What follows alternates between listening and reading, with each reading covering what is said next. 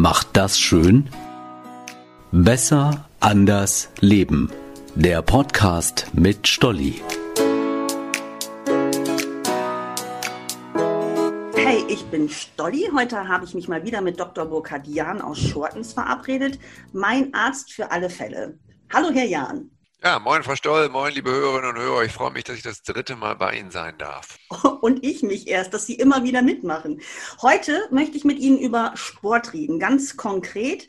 Ein Freund, er ist Lehrer, der erzählte mir, dass seine Schüler zurzeit fast krankhaft Sport machen.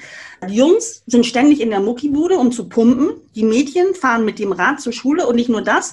Ganz stolz erzählen sie dann im Unterricht oder beziehungsweise in den Pausen, dass man auch beim Telefonieren hullern kann. Also sprich, den Hula-Hoop-Reifen nimmt und dann ordentlich da auch wieder Sport macht. Und gibt einer beim Geburtstag zum Beispiel mal was Süßes aus oder Kekse oder einen Kuchen, dann wird das abgelehnt, weil hat ja zu viele Kalorien.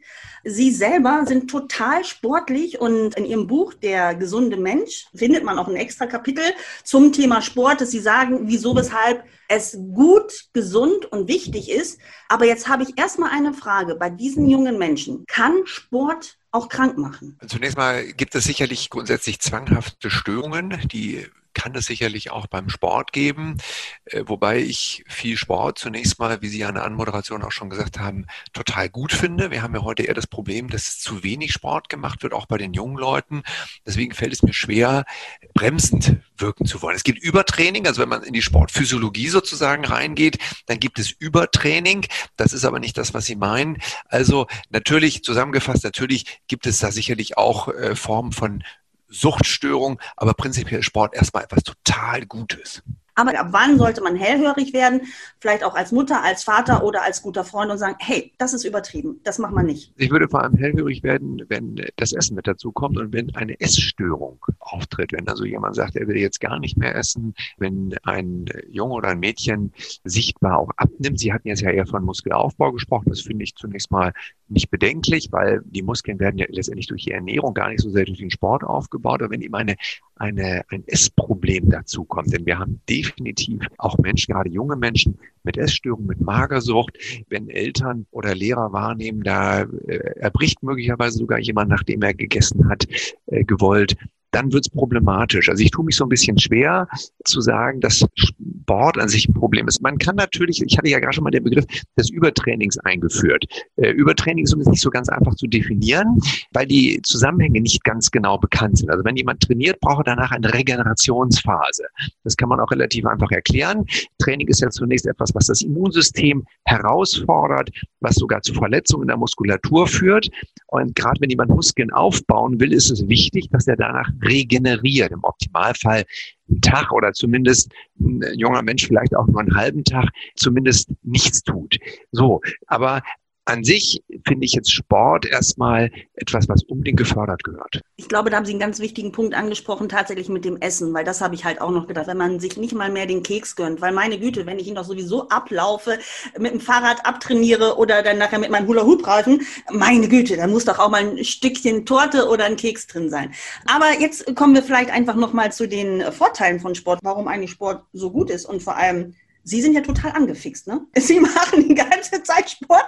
Sie sagen, es ist eine in Ihrem Buch, der gesunde Mensch, sagen Sie, das ist, ist eine Säule, ist ein Punkt, der dazugehört, damit ich äh, gesund und fit durchs Leben gehe, bis ins hohe Alter. Aber Warum? Also zunächst mal wissen wir, dass äh, Sport auf praktisch allen Ebenen Gesundheit fördert. Auf der psychischen Ebene, auf der Gesundheitsebene. Und Menschen, die regelmäßig Sport machen, haben seltener Krebserkrankungen. Sogar Krebspatienten, die nach Diagnosestellung mit einem Sporttraining anfangen, haben eine bessere Prognose, also haben eine höhere Lebenserwartung. Jemand, der Sport macht, hat seltener Herzinfarkt. Menschen, die einen Herzinfarkt hinter sich hatten und mit einem Sporttraining beginnen, haben eine bessere Lebenserwartung. Das heißt also, der gesamte Mensch, sowohl der körperliche als auch der seelische Teil, profitiert von Sport. Jetzt haben Sie die Frage gestellt, warum ist das so? Die Frage ist nicht ganz leicht zu beantworten, weil wir es noch nicht 100 Prozent wissen heute. Was wir wissen, ist, dass durch Sport, ich sagte es gerade bereits, Verletzungen gesetzt werden, dass das Immunsystem herausgefordert wird, dass bestimmte Eiweiße freigesetzt werden. Und offensichtlich ist es so, dass das die Selbstregenerationskräfte des Körpers anregt. Das heißt also, durch diese immer wiederkehrenden Herausforderungen, die wir durch Sport unserem Körper setzen, stärken wir ihn und ja, ich wiederhole mich, aktivieren die Selbstheilungskräfte. Und das ist wahrscheinlich zumindest einer der Gründe für den Gesundheitsaspekt. Und jetzt komme ich nochmal auf das Übertraining zurück. Dadurch wird nämlich auch leicht erklärt, wenn jemand zu viel Sport macht, wenn jemand also ständig jeden Tag von morgens bis abends trainiert, dann gibt er seinem Körper ja gar nicht die Chance, nach dem Setzen der Verletzung, der Mikroverletzung, das sind ganz kleine Verletzungen der Muskulatur, nach der Aktivierung des Immunsystems eben auch wieder zu sich zu kommen. Deswegen ist es schon wichtig, regelmäßig Sport zu machen, aber eben zwischendurch auch immer wieder Regenerationsphasen zu setzen. Wobei jüngere Menschen sicherlich kürzere Regenerationsphasen brauchen als Erwachsene. Ich äh, bin immer ein bisschen vorsichtig, wenn man halt auch das Thema Krebs halt anspricht.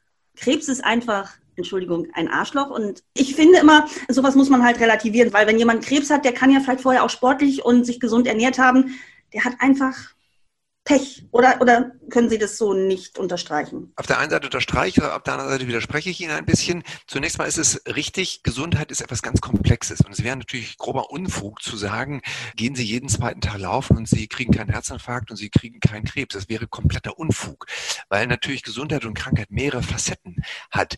Trotzdem ist auch wahr, dass der Großteil der Erkrankungen, die wir haben, durch unseren Lebensstil beeinflusst sind. Da spielt natürlich Sport aber eben nur eine Rolle. Es ist nur ein Aspekt unter mehreren. Also aus meiner Sicht sind es ja die drei Fundamente für ein gesundes und langes Leben. Da ist der Sport oder die Bewegung der eine Aspekt, der zweite ist die Ernährung, der dritte ist die mentale Stabilität. Also Sport ist schon etwas ganz, ganz Wichtiges zur Gesunderhaltung und auch für die Gesundwerdung. Aber es ist natürlich beileibe nicht der einzige Aspekt. Und es, ich wiederhole mich gern nochmal, es wäre kompletter Unfug zu sagen, dann machen Sie nur viel Sport und Sie kriegen keinen Krebs. Nichtsdestotrotz, gerade in Bezug auf Krebs, gibt es ganz, ganz viele Studien, die zeigen, dass äh, Patienten, die Krebs haben und Sport machen, eben tatsächlich eine bessere Prognose haben. Und eine äh, Studie will ich ganz kurz erzählen, weil die mich so wahnsinnig beeindruckt hat. Da hat man Frauen untersucht mit Brustkrebs, hat die Frauen in drei Gruppen geteilt. Die eine Gruppe waren Frauen, die haben immer schon Sport gemacht, also die haben trotz Sport Krebs bekommen, wenn sie jetzt so wollen. Die zweite Gruppe hat nach der Diagnosestellung mit Sport angefangen und die dritte Gruppe hat gar keinen Sport gemacht.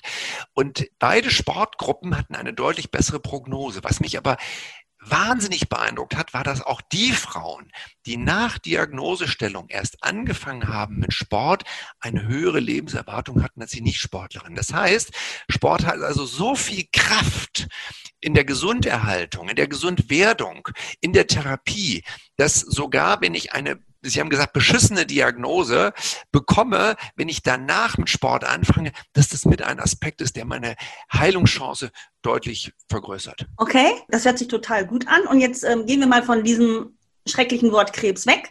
Jetzt kommen wir zum Thema Sport. Sport tut mir gut. Und jetzt hatten wir halt ja auch eine ganz blöde Zeit, diese Pandemie, die ja immer noch nicht, ja, ja, ja, ja, ich weiß, Corona ist immer noch da.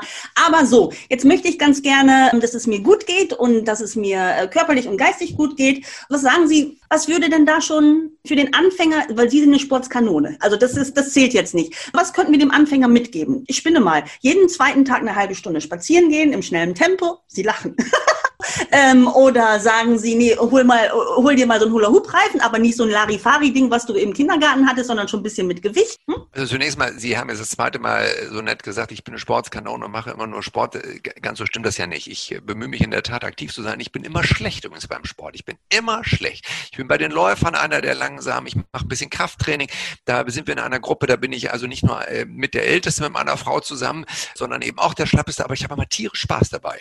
Also äh, das vielleicht einmal zur Relativierung. Und ich versuche übrigens auch meine Patienten zu motivieren, indem ich sage, hey Leute, ich bin total, aber ich bin Sportler, ja, ich bin total schlapper Sportler, aber darauf kommt es nicht an. Hab Spaß und Sport macht einfach Spaß. Jetzt beantworte ich Ihre Frage. Relativ einfach kommt der Körper in Bewegung, dann kommt auch der Geist in Bewegung. Das heißt also, tun Sie irgendwas und wenn Sie sagen, ich bin eigentlich eher ein Schlappi und ich habe auch keinen Bock ins, in, in die Muckibude zu gehen, dann machen Sie regelmäßig einen Spaziergang. Aber gerade in der Corona-Zeit Corona-Zeit haben wir gesehen, dass, ich habe es in meiner Praxis bei meinen Patienten gesehen, wenn Leute aktiv werden, dann macht das auch etwas Positives mit der Psyche. Und dafür müssen sie nicht für Marathon trainieren. Dafür müssen sie nicht gucken, dass sie einen Deadlift mit 100 Kilo machen. Dafür reicht es, dass sie äh, regelmäßig rausgehen, dass sie aktiv sind, dass sie sich einen Hund schnappen oder wenn sie keinen Hund haben, dann machen sie es halt ohne Hund. Und wenn sie in Osnabrück wohnen, dann gehen sie in den Wald. Und wenn sie an der Küste wohnen, dann gehen sie halt ans Wasser und machen sich es einfach nett. Ich sage es gern nochmal, kommt der Körper in Bewegung, dann kommt der Geist in Bewegung. Ich setze Ihnen da überhaupt keine zeitliche Vorgabe. Das mag jeder machen, wie er Spaß hat. Und das ist vielleicht auch der entscheidende Punkt. Haben Sie Freude an sich, an Ihrem Körper, an der Bewegung. Genießen Sie das Leben und Bewegung und Sport gehören dazu. Punkt.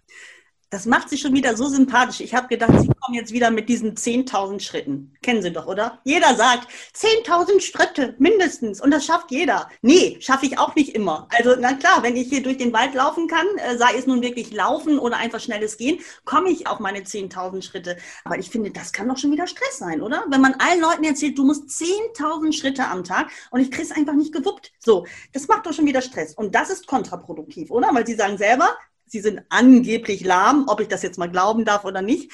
Aber Sie haben Spaß dabei. Darauf kommt es an, hä? nicht 10.000 Schritte, oder? Eine Quintessenz Ihres Podcasts ist ja, liebe dich, gehe mit dir gut um, liebe dich und dein Leben und hab Spaß. Und das ist durchaus eine Quintessenz, die versuche ich auch zu vermitteln. Und dazu gehört Bewegung. Und deswegen 10.000 Schritte werden Sie von mir nicht hören. Ich hätte jetzt, wenn Sie mich gefragt hätten, was wird den Leuten empfohlen, ich hätte Ihnen noch nicht mal sagen können, 10.000 Schritte. Ich habe auch keinen Schrittezähler, äh, sondern tun Sie was. Und ich weiß eben, jeder Mensch hat Spaß, wenn er in Bewegung kommt. Tun Sie was und haben Sie Freude an sich und an Ihrer Bewegung. Punkt. Das können wir so stehen lassen. Punkt. Dann sage ich wieder mal Dankeschön für das Gespräch und ähm, ich ja. freue mich schon auf das nächste Thema mit Ihnen. Gerne, Frau Stoll. Liebe Hörerinnen, liebe Hörer, alles Gute. Tschüss. Dankeschön und tschüss.